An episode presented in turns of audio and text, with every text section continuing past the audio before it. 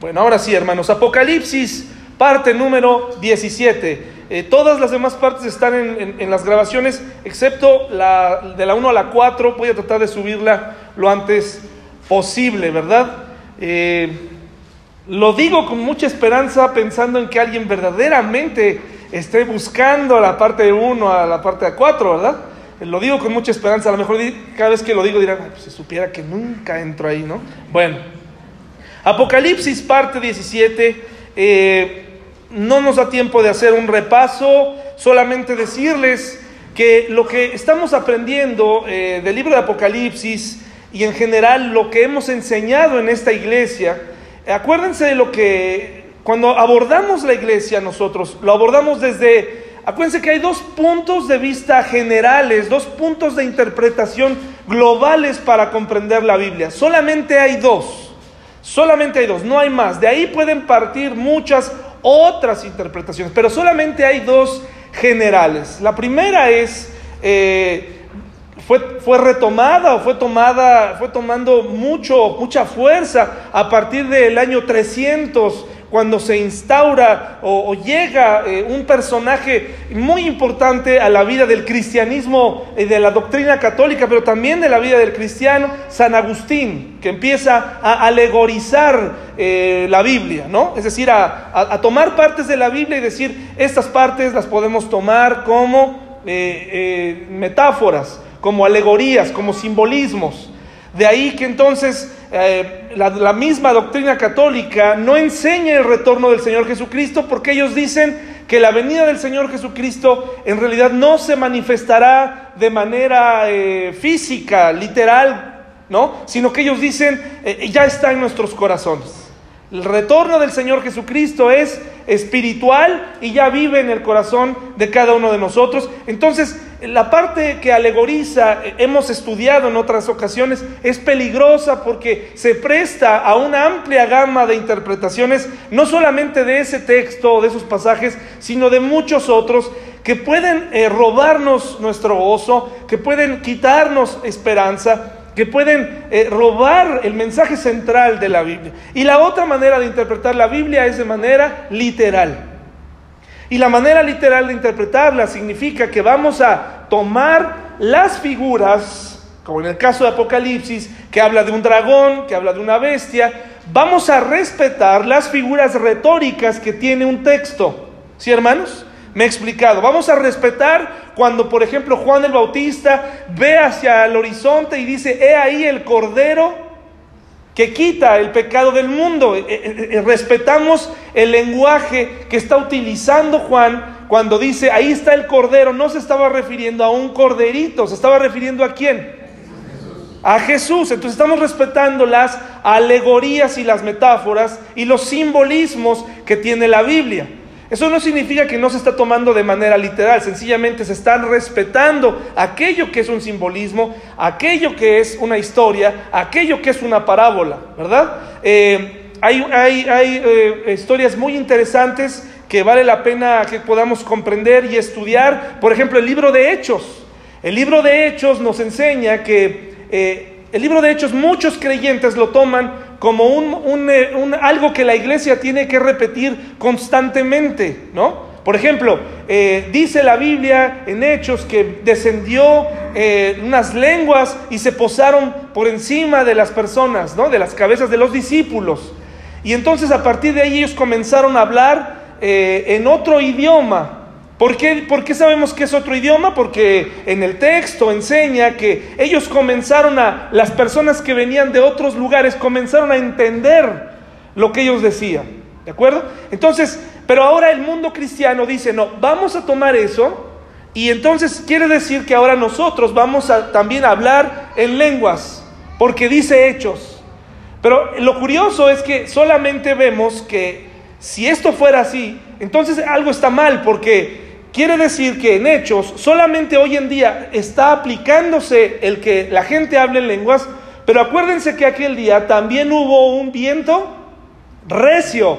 Y el, yo no he visto a ninguna iglesia recibir un viento recio cuando reciben las lenguas. Entonces, lo que estoy tratando de decir, hermanos, es que el libro de Hechos es histórico.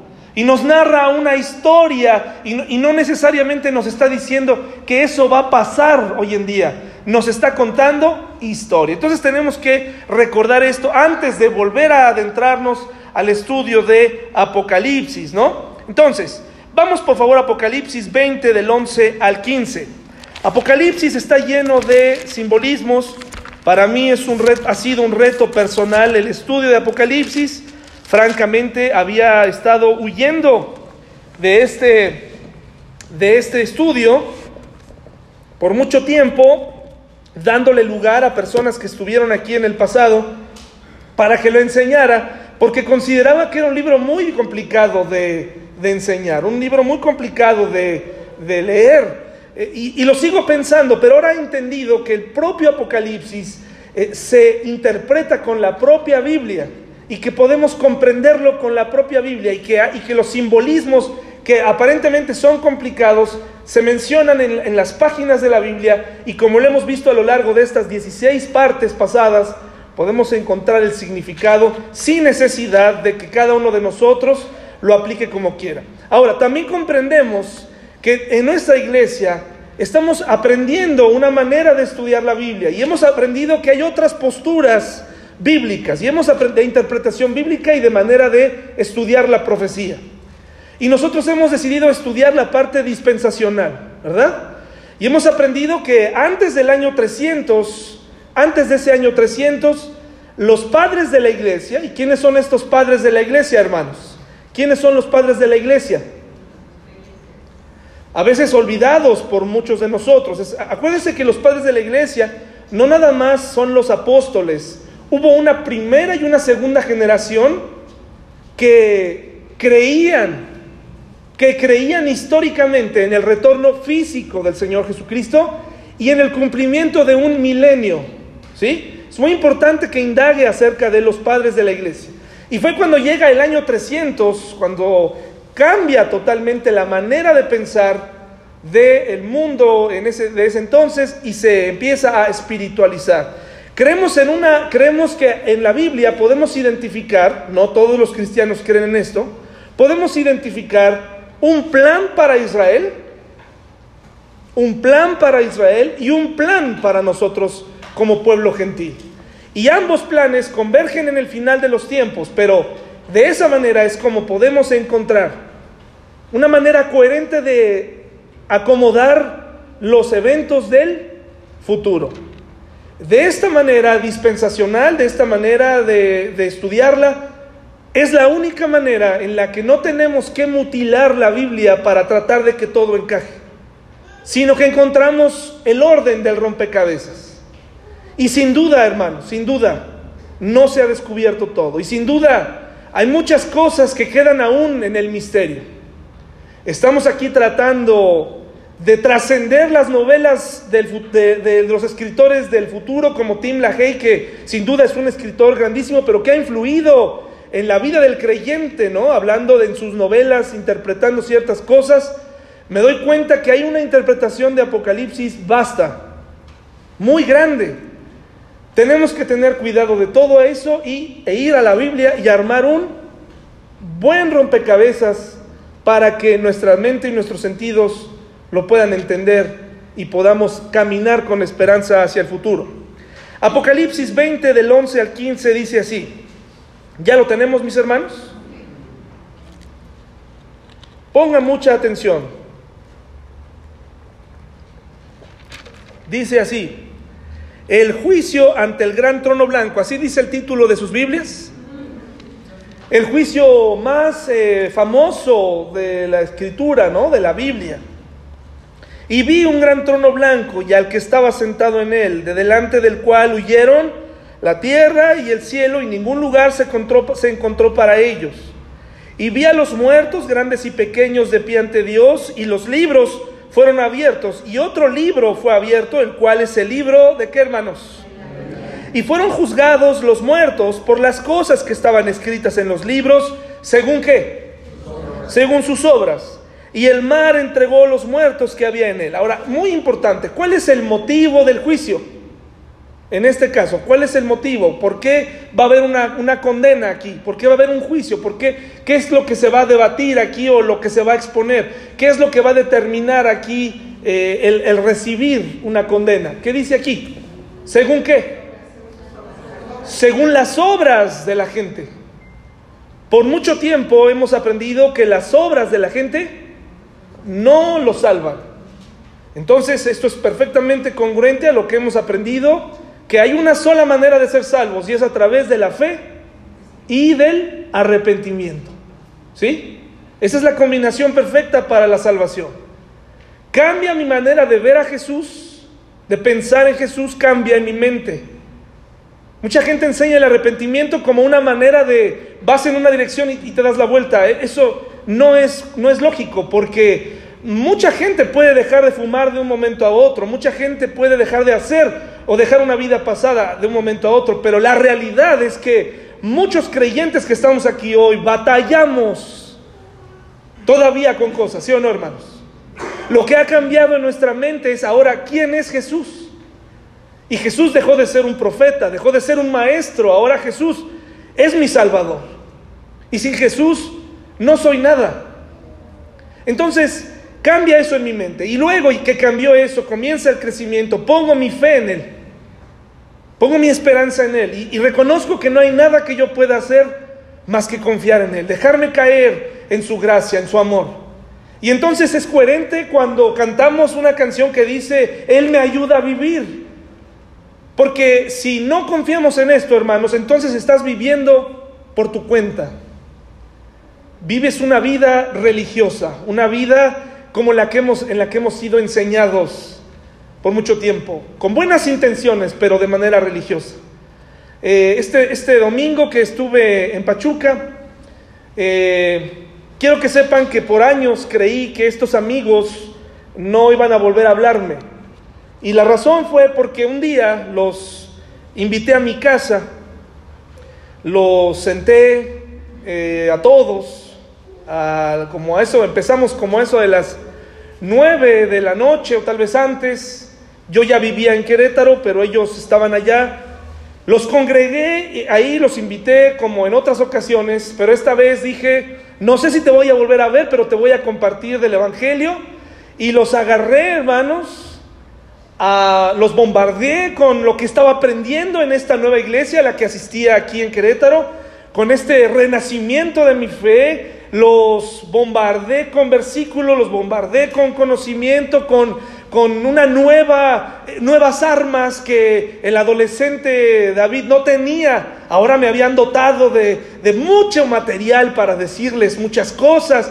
Eh, los, acorralé de tal manera que de los cuatro, de los, sí, de los tres, solamente uno no aceptó a Cristo esa noche. Y me vine satisfecho. Con el tiempo aprendí que esa no era la manera de evangelizar a nadie. Que lo habían hecho, ¿por quién creen? Lo hicieron por mí. Porque me querían. Porque no querían, porque vieron que lo estaba haciendo con tanta convicción que, decidieron decirme, bueno, pues ya vamos a hacerlo, ¿no? Solamente uno dijo, pero ¿por qué? Entonces los forcé de tal manera. Hace ocho días me, voy a la casa de, de uno de los de estos buenos amigos. Y me siento a la mesa a desayunar con una de las mamás de estos jóvenes. Y me dice, David, ¿te acuerdas? Me acuerdo mucho de tu mamá, me dice. Tu mamá, y ya sabe, ¿no? Mi mamá y es eh, eh, mamá preciosa, una mujer preciosa. Y lo es, es mi mamá, hermanos. Entonces, una mujer maravillosa y todo. Me acuerdo que me llevaste, nos llevaron a un desayuno. Digo, sí, y ese día hablaron de la mujer samaritana. Sí, sí fue de la mujer samaritana y estaba, todo iba muy bien. Y de pronto me dice, ay, tu mami, me acuerdo que el, pastor de aquel día nos dijo que, que, pasáramos a aceptar a Cristo y tu mami me dijo, ándale, pasa. Pásale ya, es momento de hacerlo, es momento. Y yo me acuerdo que, que yo pensaba dentro de mí, oye, pues no lo podré pensar. Y entonces el punto es que aparte de confirmar que esto es de familia, hermanos, que este problema era, es un asunto familiar, estábamos haciendo lo que creíamos que era correcto hacer. Pero eh, lo que he comprendido a través del tiempo es que cada persona tiene su cita con Dios. Que un día mi hija va a tener su cita con Dios, porque ese es, es lo que Dios quiere.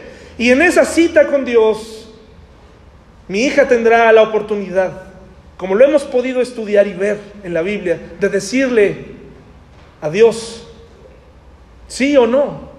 Y esto suena terrible ante los ojos de alguien que tal vez piense que Dios no tendría por qué pedirle a nadie que hiciera algo por él porque es Dios y estoy de acuerdo.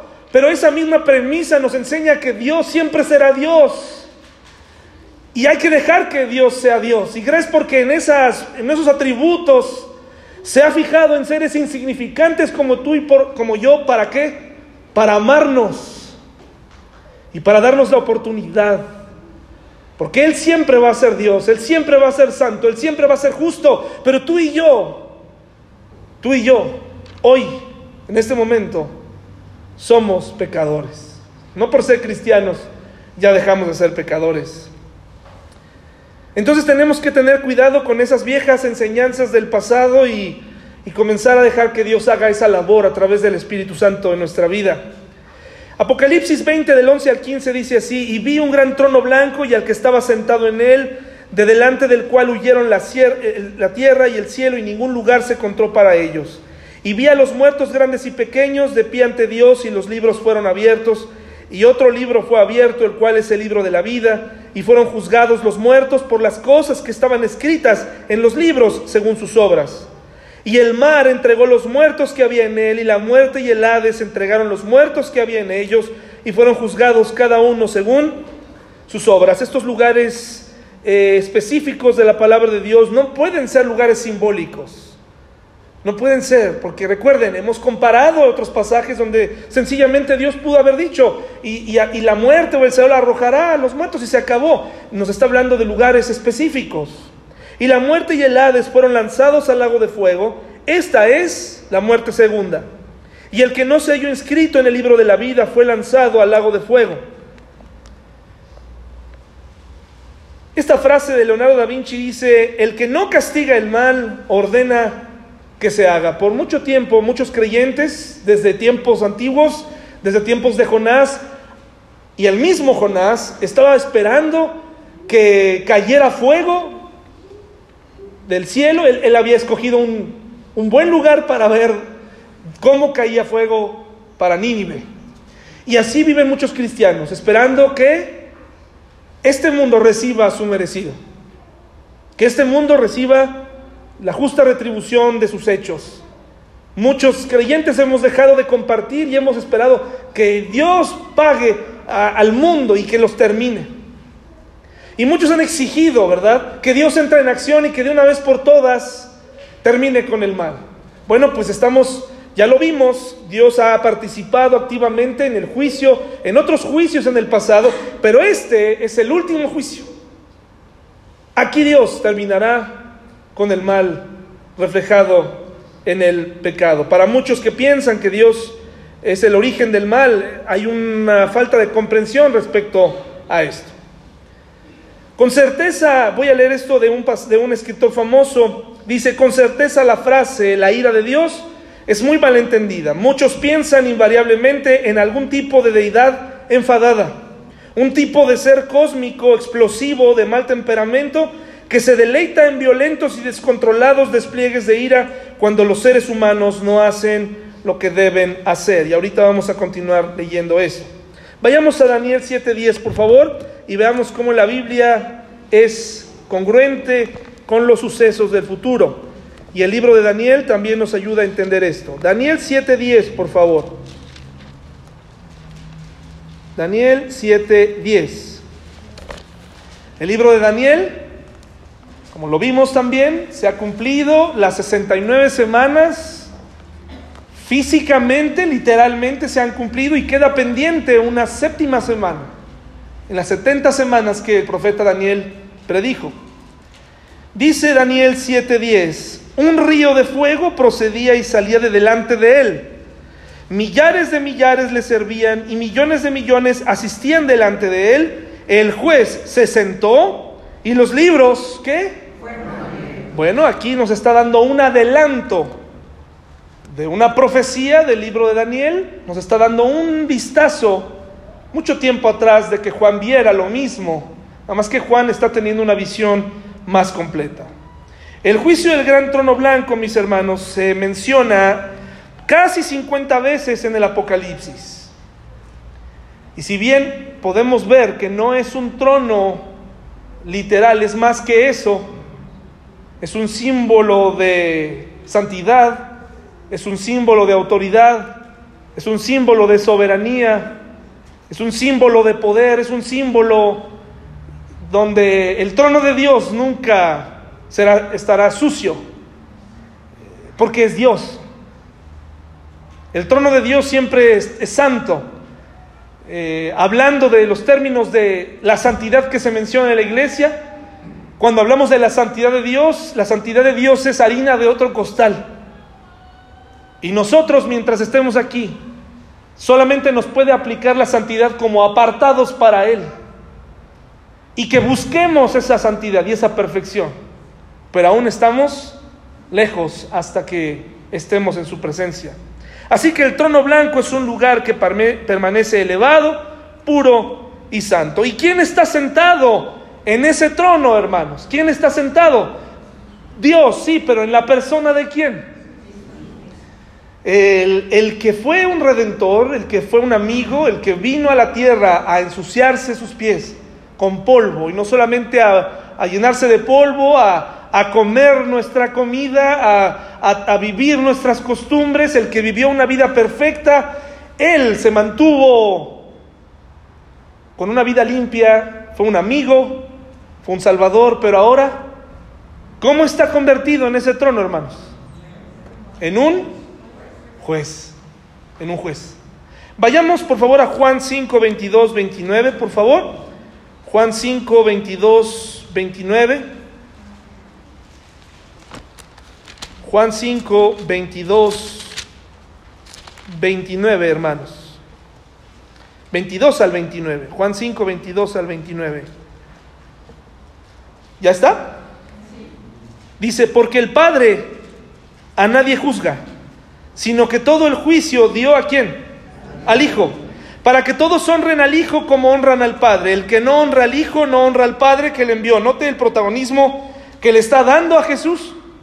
Es muy importante. Esto es muy importante, hermanos. No quiero decir que Jesús no estuvo presente en el Antiguo Testamento. Notamos que en el Nuevo Testamento vemos el ministerio activo del Señor Jesús, pero en el pasado Dios fue revelando su plan. Y desde Génesis 3 reveló que mandaría precisamente la solución al problema del pecado. Desde Génesis 3, cuando le dijo a la mujer que vendría, nacería de ella aquella simiente que vencería al pecado. La solución permanente, pero no llegó a los dos días, no llegó a los mil años. Tardó y durante ese tiempo Dios, como dice Hebreos, habló a las personas de distintas maneras, como lo hace contigo y conmigo. Tenemos un Dios personal y hemos las, las mismas verdades que el cristiano aprende de una manera simple para otros, las tenemos que aprender de otra manera, porque tenemos un Dios personal, un Dios inteligente, un Dios que va más allá de nuestro pensamiento. Para muchos de ustedes es fácil comprender ciertos conceptos, pero si usted me pregunta a mí ¿Cómo he aprendido eso que para usted es fácil? Le puedo decir, he aprendido a la mala. He aprendido a través de la soledad, he aprendido a través del temor, he aprendido a través de todas aquellas cosas que Dios ha permitido en mi vida para aprender la lección. ¿Cómo me hubiera gustado aprender a la buena, hermanos, algunas cosas? Porque en ese momento cuando Dios trata contigo, cuando te quebranta. Recuerdas todas las veces que le dijiste a Dios lo fuerte que eras. Y de pronto estás ahí comprendiendo una verdad. Estás quebrado delante de Dios. Y dices, ¿cómo me metí en esto? ¿Cómo llegué a estar aquí? ¿Cómo llegué si a mí nadie me enseña nada? Yo enseño a los demás. Ellos no me enseñan a mí. Yo mando. Pero en ese momento le decimos a Dios, tienes toda mi atención. Ya comprendí. Tenemos un Dios que trata con nosotros, que trata con el mundo eh, cristiano, pero que también trata con el mundo que todavía no cree en Él. Y tiene un plan ahí, y tiene un reservado, y tiene momentos especiales, y nos da lecciones. Pues Dios le ha hablado a la gente a través del tiempo de distintas maneras. Le ha hablado a los aztecas, le ha hablado a civilizaciones en África, le ha hablado a todo el mundo, le habla de distintas maneras. Oye, pero es que los que no tuvieron una Biblia, no te preocupes por ellos, porque Dios trasciende todo eso. Y puede acercarse a un aquel que no puede leer o que no sabe leer. Ese es nuestro Dios. Juan 5, 22 al 29 nos da, la, nos da eh, no lo hemos leído, ¿verdad? Estoy hasta el Padre. Dije que, le pusiéramos atención al, papel del Hijo. Dice el 24, de cierto, de cierto os digo, el que oye mi palabra y crea al que me envió, tiene vida eterna y no vendrá condenación, mas ha pasado de muerte a vida. De cierto os digo, viene la hora y ahora es cuando los muertos oirán la voz del Hijo de Dios y los que la oyeren, ¿qué pasará? ¿Qué pasa, hermanos? Congruente con la primera resurrección de los muertos de la que estudiamos hace algunos meses. Dice, porque como el Padre tiene vida en sí mismo, así también ha dado al Hijo el tener vida en sí mismo. Y también le dio autoridad de hacer juicio por cuanto es el Hijo del Hombre. No os maravilléis de esto, porque vendrá hora cuando todos los que están en los sepulcros, ¿qué? Oirán su voz. Todos. Note la diferencia de los versículos de arriba en relación a una cosa es los que van a resucitar para vida pero luego dice, abajo dice, un día todos, todos los que están en los sepulcros oirán su voz. Y los que hicieron lo bueno saldrán a resurrección de vida. Mas los que hicieron lo malo, ¿a qué? A resurrección de condenación. Hechos 17, 22, por favor. Hechos 17, 22 al 32 por favor. Hechos 17, 22 al 32.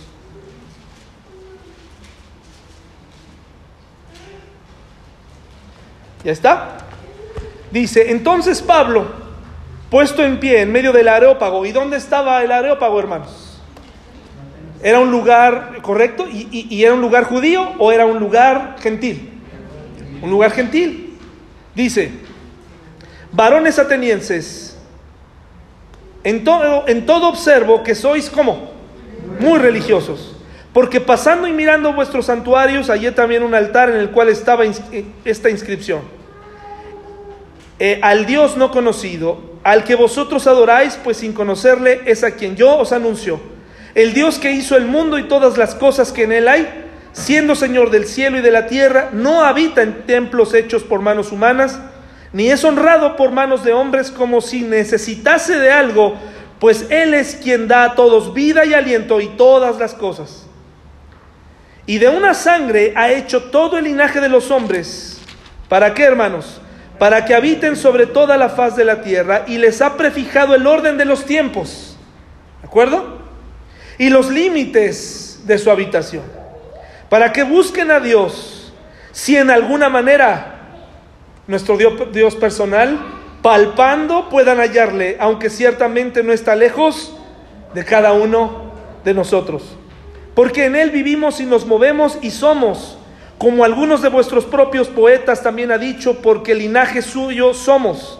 Siendo pues linaje de Dios, no debemos pensar que la divinidad sea semejante a oro, a plata o a piedra, escultura de arte o de imaginación de hombres, pero Dios, habiendo pasado por alto, ¿qué hizo esto, hermanos? Pasando por alto. ¿Qué cosa? Que el hombre haya tratado de encontrarlo en las esculturas y en otras cosas. Dice, ahora manda a todos los hombres en todo lugar que se arrepientan.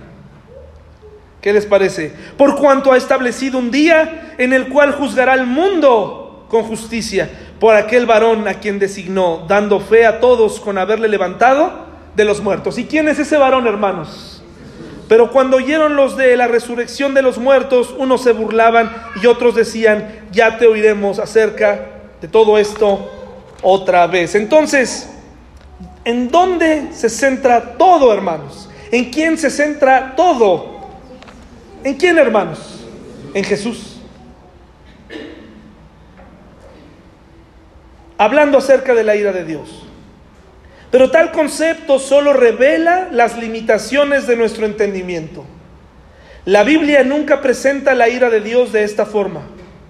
De acuerdo a las escrituras, la ira de Dios es la integridad moral de Dios. Cuando el hombre rehúsa rendirse a Dios, produce ciertas condiciones, no solo para sí mismo, sino también para otros que Dios ha determinado para mal.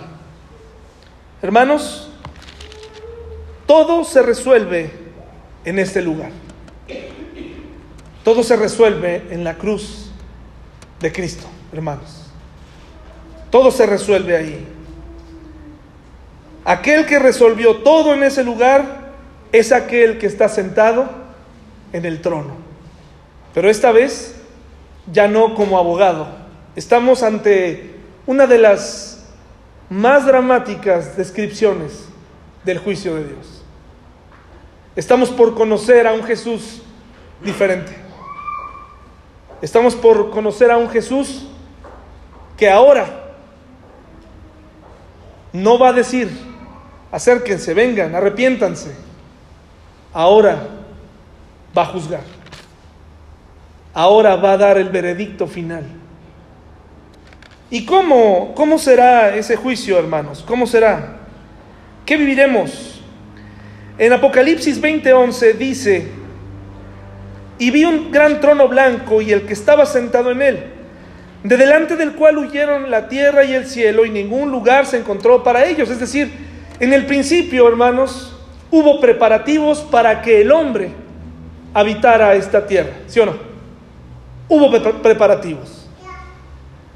Dios, en su poder, organizó, y si usted quiere creer la, la historia literal de la Biblia, en el sentido de que Dios creó en seis días, yo creo en esa historia, pero si usted dice son etapas, está bien. Lo importante aquí es que coincidimos en que Dios es el creador. Y Dios hizo todo esto para, ¿para quién? No los oigo muy convencidos porque dirán, bueno, pues es que a lo mejor sí lo hizo para nosotros, pero a lo mejor no. ¿Qué tal si digo algo que no? Hermanos, Dios no habita en ningún lugar hecho por manos humanas. Él ya tiene un trono, Él ya tiene un lugar. Él preparó este sitio con las condiciones perfectas para que comprendiéramos cómo se vive un matrimonio perfecto. ¿Cómo se vive? ¿Quieres saber cómo? Vea lo que sucedió antes de la caída de Adán y Eva. ¿Cómo era, hermanos? Uy, había una comunicación perfecta, hermanos. Había unos paseos increíbles. Había un gusto por estar ahí, porque la mujer era un regalo para el varón, entonces era algo que él decía de todos estos animales a los que Dios me permitió ponerle nombre. Ninguno de estos encaja conmigo, pero me regaló a esta mujer y la voy a cuidar y la voy a amar, cosa que se fue olvidando una vez que cometimos esa caída. Ahora tu mujer ya no es un regalo, ahora quieres otra. Ahora andas buscando otra porque la que tienes ya no está tan bien, ya no te gusta tanto. Pero era una comunicación. ¿Y cómo era el andar con Dios, hermanos? Era un andar maravilloso, comunicación. No había pecado, no había problemas, no había... Las caminatas no producían callos, los, los árboles frutales no tenían espinas, no era difícil.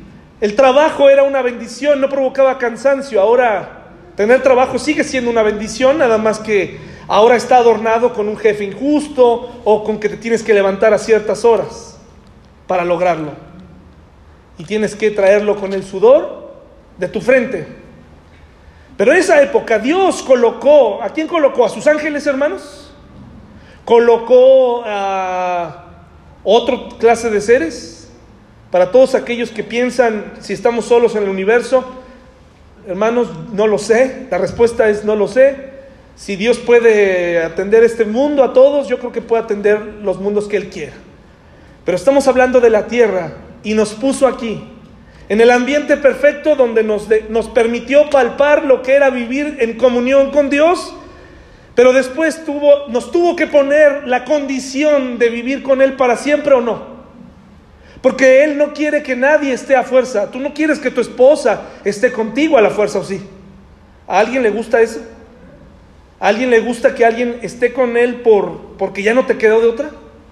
Dios instaló en nosotros pensamientos, te permitió, eh, te permite elegir en tu mente lo que te pusiste esta mañana, te permite escoger, te permite hacer cosas.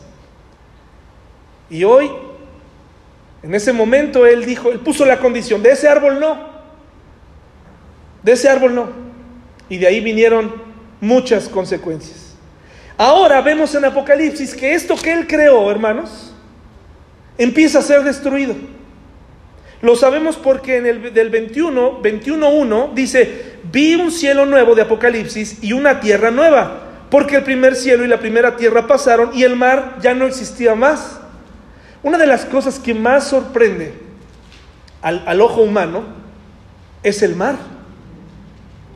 Es el mar, la inmensidad también, los cielos, pero el mar es impresionante y nos menciona que el mar ya no iba a existir más.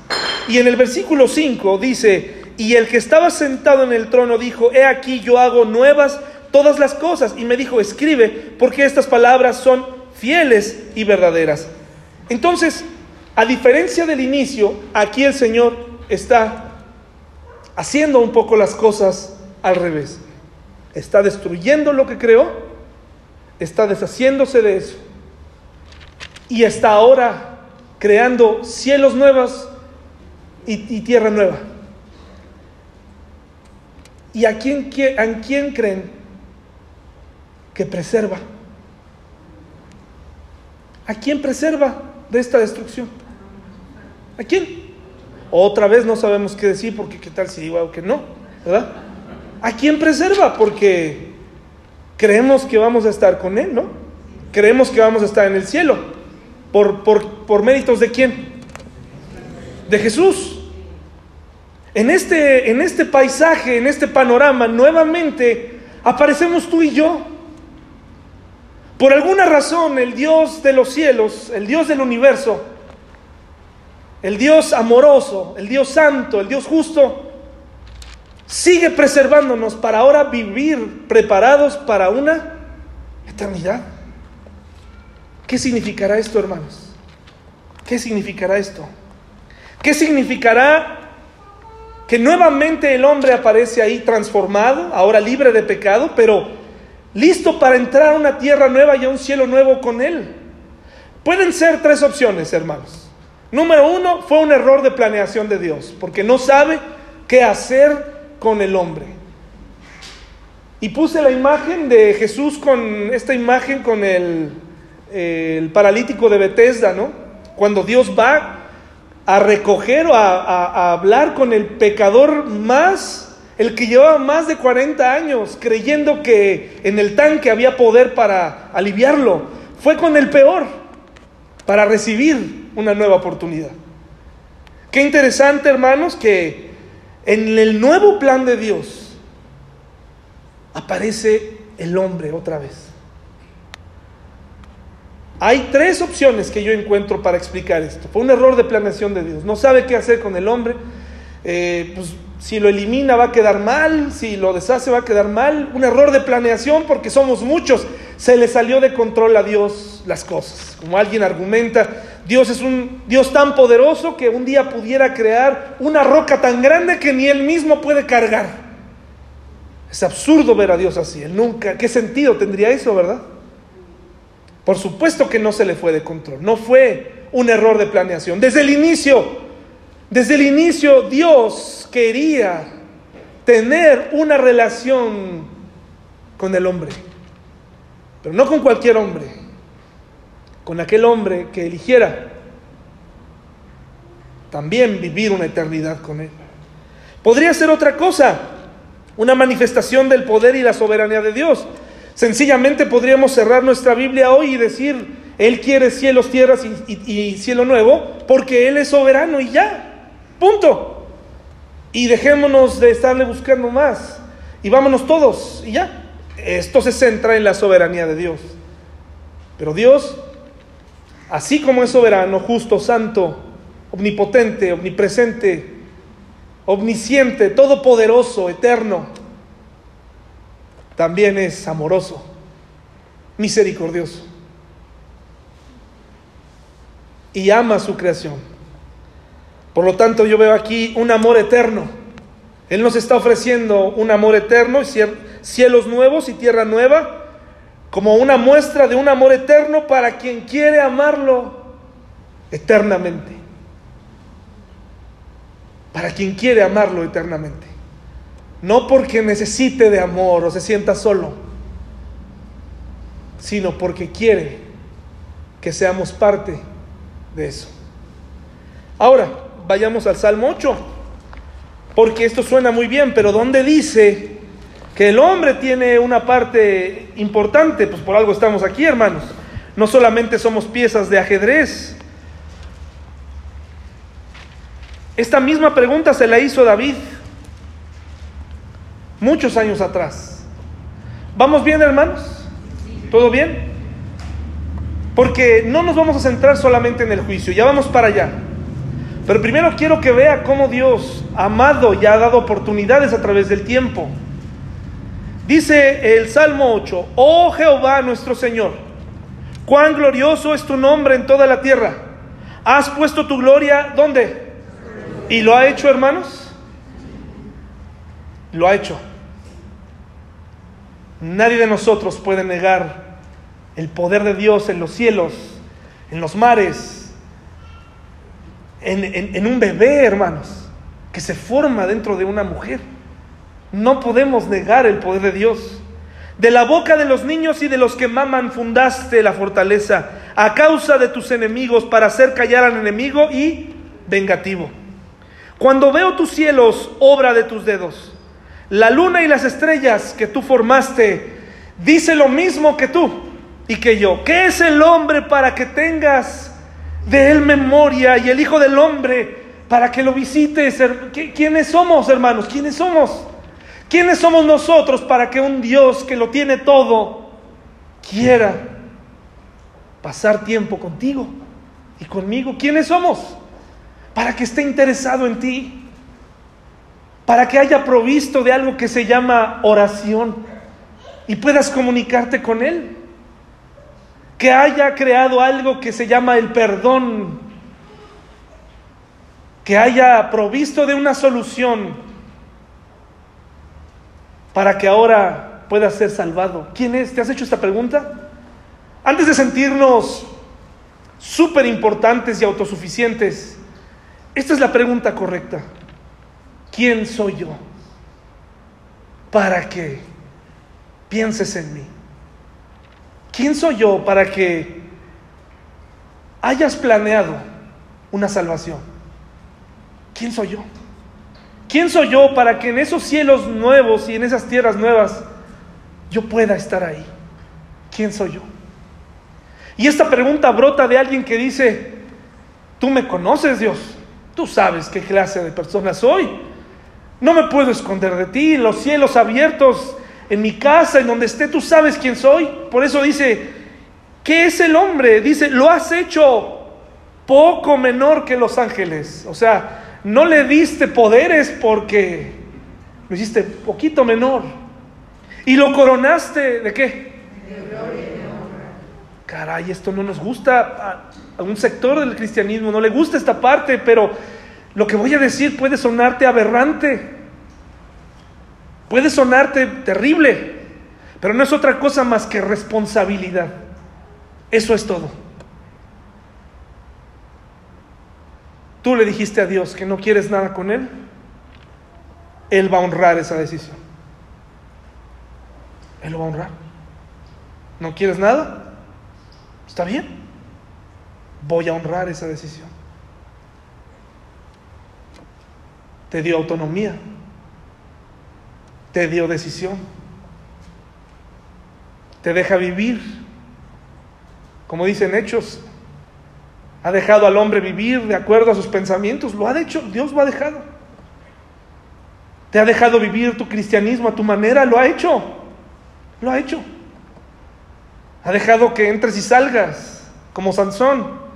Esta vez voy a salir como las otras, lo ha dejado. Lo ha dejado. Dice, lo coronaste de gloria y de honra. Le hiciste señorear sobre las obras de tus manos. No está hablando de Jesús, está hablando del hombre. Todo lo pusiste debajo de sus pies. ¿Qué puso debajo de sus pies? Todo. Todo. La condición perfecta, hermanos.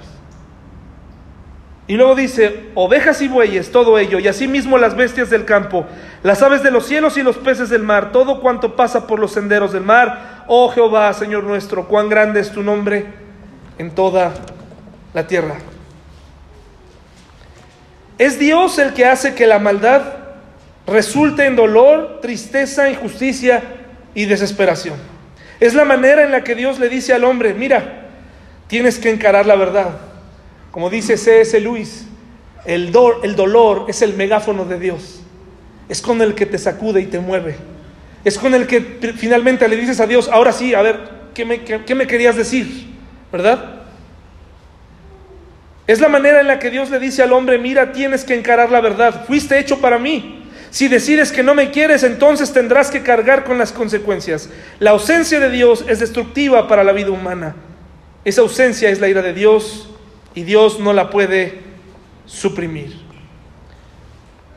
Tres cosas importantes en donde todo el mundo cristiano coincide en lo que será el juicio.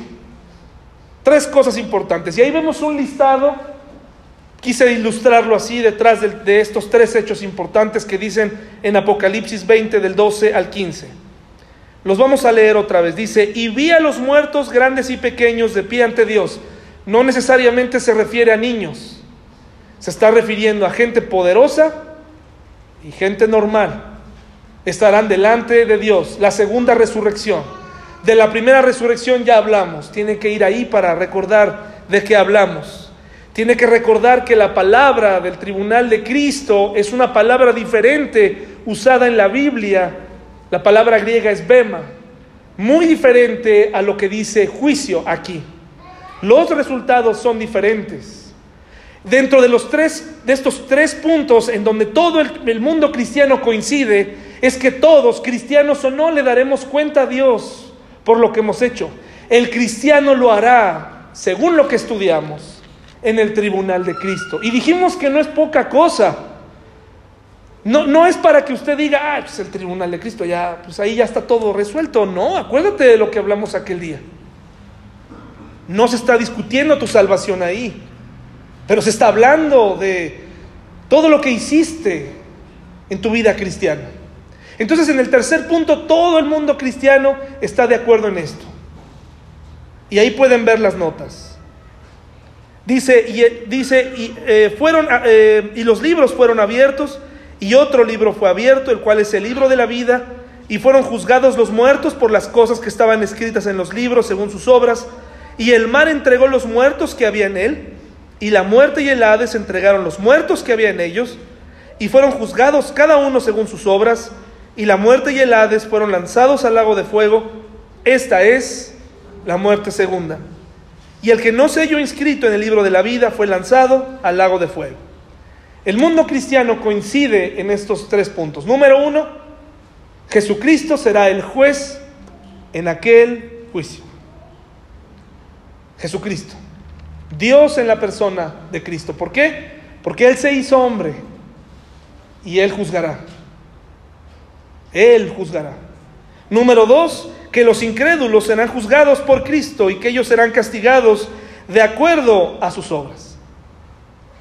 En aquel día no va a haber, en este juicio delante de Dios, jaloneos, no va a haber movimientos, no va a haber eh, interrupciones no va a haber apelaciones, no va a haber eh, una gritería en ese sentido. El hombre recibirá lo que tanto pidió, la ausencia de Dios en su vida, para siempre. más allá de que creamos en que el lago de fuego existe, la separación, nuestra alma fue creada para la eternidad. ¿Se acuerdan? Fue creada para la eternidad. Por eso es que mientras estés en esta tierra, mientras tú y yo estemos aquí, vas a sentir insatisfacción aún siendo cristiano. Porque nuestra alma se completará hasta que estemos con Él. Por eso es que el cristiano, por más que se esfuerza, canta, hace de todo, lee la Biblia religiosamente, siente ese deseo de salir a trabajar y de salir a triunfar, porque todavía hay un hueco ahí que se le ha llenado por la eternidad. Sentimos esta insatisfacción, porque nuestra alma, eso es lo que nos invita todos los días a salir, a buscar algo más. Y somos creyentes, y no está mal. Pero el cristiano, el, el mundo incrédulo, ellos están completamente sin esperanza. Necesitan el Espíritu de Dios en su vida. Número dos, los cristianos serán juzgados por Cristo y ellos serán castigados de acuerdo a sus obras. Y número tres, que los creyentes también serán juzgados por Cristo, pero puesto que la justicia de Cristo les ha sido imputada, ¿en dónde? En la cruz, y todo se resuelve en Él, sus nombres están inscritos en el libro de la vida, ellos serán recompensados por su gracia y no castigados de acuerdo a las obras que hicieron. Es muy claro que en cuanto a que todos compareceremos ante el tribunal de Cristo y que cada uno de nosotros dará a Dios cuenta de sí, vayamos a Daniel 12, por favor. Daniel 12, nuevamente el libro de Daniel.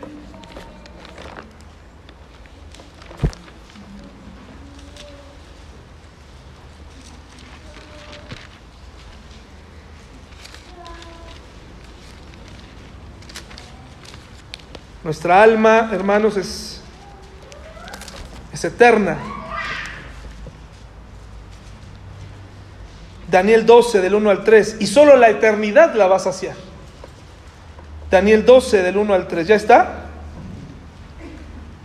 En aquel tiempo se levantará Miguel, el gran, el gran príncipe que está de parte de los hijos de tu pueblo, y será tiempo de angustia cual nunca fue desde que hubo, desde, de, hubo gente hasta entonces. Pero en aquel tiempo será libertado tu pueblo, todos los que se hallen escritos en el libro. Y muchos de los que duermen en el polvo de la tierra serán despertados, unos para vida eterna y otros para vergüenza y confusión perpetua. Congruencia nuevamente con dos resurrecciones. Los entendidos resplandecerán como el resplandor del firmamento, y los que enseñan a la justicia a la multitud como a las estrellas, a perpetua eternidad. Hermanos, ¿qué cosa va a ocasionar que el mundo incrédulo sea juzgado? En ese momento se va a medir lo perfecto, el parámetro será lo perfecto. Si tú, hoy nos, tú y yo hoy nos comparamos con lo perfecto, hermanos, pues no, no tenemos mucha, no llegaríamos. Es como cuando me pasaba de niño que llegabas a esos lugares para subirte a los juegos. Y en aquel entonces estaba Reina Aventura y existía Cornelio. Y llegabas a Cornelio y querías subirte al juego. Y tenías que medir igual de, distancia que Cornelio para subirte al juego. Nunca daba el, nunca daba la altura. En este momento, hermanos, estamos frente a algo terrible. La regla será lo perfecto. La gente será medida con lo perfecto. ¿Y qué creen que pasará? No darán ese ancho. ¿Y cómo fue que tú y yo sí? Gracias a Jesús. ¿Y es que acaso Jesús eh, estuvo oculto durante todo este tiempo? ¿Es que acaso Dios no hizo nada para alcanzar a la humanidad? Es que esto es nuevo, esto es reciente. Dios apenas acaba se acaba de dar cuenta del daño que está ocasionando en la humanidad y nunca ha hecho nada. No, hermanos. Dios ha buscado, como dice Hebreos, y ha hablado a la gente de distintas maneras y en distintos tiempos. Desde el inicio, desde la caída, desde la torre de Babel, desde Noé, en cada juicio hubo una promesa.